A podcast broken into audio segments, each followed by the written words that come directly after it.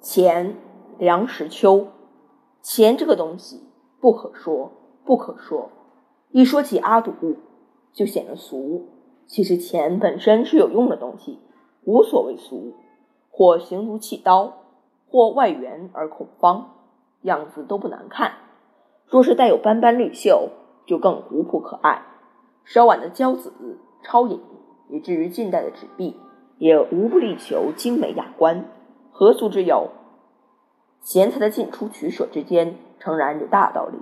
不过贪者自贪，廉者自廉，关键在于人，与钱本真无涉。像何桥那样的爱钱如命，只可说是钱癖，不能斥之曰俗；像石崇那样的挥金似土，只可说是奢态，不能算得上雅。俗也好，雅也好，事在人为，钱无雅俗可辨。我们的平民大部分是穷苦的，靠天吃饭，就怕干旱水涝，所以养成一种饥荒心理。长江有日思五日，莫待无时思有时。储蓄的美德普遍存在于各阶层。我从前认识一位小学教员，别看他月薪只有区区三十余元，他省吃俭用，整点到午餐常是一碗清汤挂面，撒上几滴香油。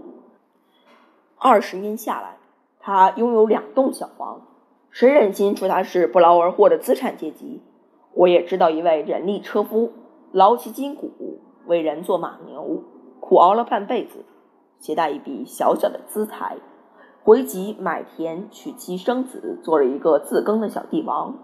这些可敬的人，他们的钱是一文一文积攒起来的，而且他们常是量入为储，没有收入，不拘多寡。先扣成一两成作为积蓄，然后再安排支出。就这样，他们爬上了社会的阶梯。钱多了就有麻烦，不知放在哪里好。枕头底下没有多少空间，破鞋壳里也塞不进多少。也看着财源滚滚，求田问舍怕招物役，多财善假又怕风波，无可奈何，只好送进银行。我在杂志上看到过一段趣谈。印第安人酋长某平素聚敛不少，有一天背了一大口袋钞票存入银行，定期一年，期满之日，他要求全部提出。行员把钞票一叠一叠的堆在柜台上，有如山积。酋长看了一下，许曰：“请再续存一年。”行员惊异：“既要续存，何必提出？”酋长曰：“不不先提出。”我怎么知道我的钱是否安然无恙的保存在这里？这当然是笑话。不过我们从前也有金山银山之说，却是千真万确的。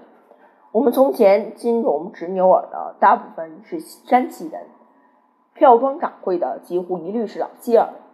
据说他们家里就有金山银山，赚了金银运回老家，融为液体，泼在内室地上，积年累月，一勺一勺的泼上去。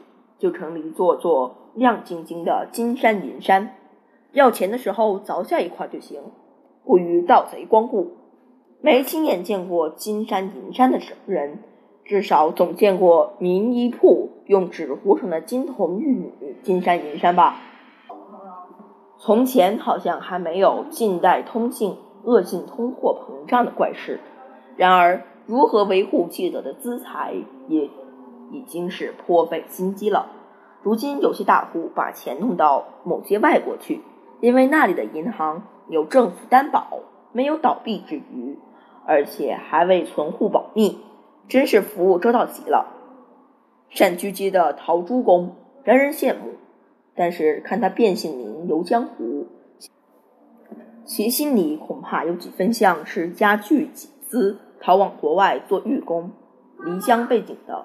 多少有一点不自在，所以一个人尽管贪财，不可不厌，不可无厌，无动乃之忧，有安全之感，能罢手时且罢手，大可不必。人为财死而后已。陶朱公还算是聪明的，钱要花出去才发生作用。穷人手头不裕，为了穿顾不得衣，为了衣顾不得食，为了食谈不到娱乐。有时候几个孩子同时需要买新鞋，会把父母急得冒冷汗。贫剧到了这个地地步，一个钱也不能妄用，只有牛一对气的份儿。小康之家用钱大有伸缩余地，最高明的是不求生活水准之全面提高，而在几点上稍稍突破，自得其乐。有人爱买书，有人爱买衣裳，有人爱度周末，各随所好，把钱集中用在一点上，便可比较容易适度满足自己的欲望。至于豪富之家，挥金如土未必是福，穷奢极欲，乐极生悲。如果我们举例说明，也尽此灾幸灾乐祸，不提也罢。纪元前五世纪雅典的泰蒙，享尽了人间的荣华富贵，也吃尽了世态炎凉的苦头。他最了解金钱的性质，他认识了金钱的本来面目。钱是人类的工厂。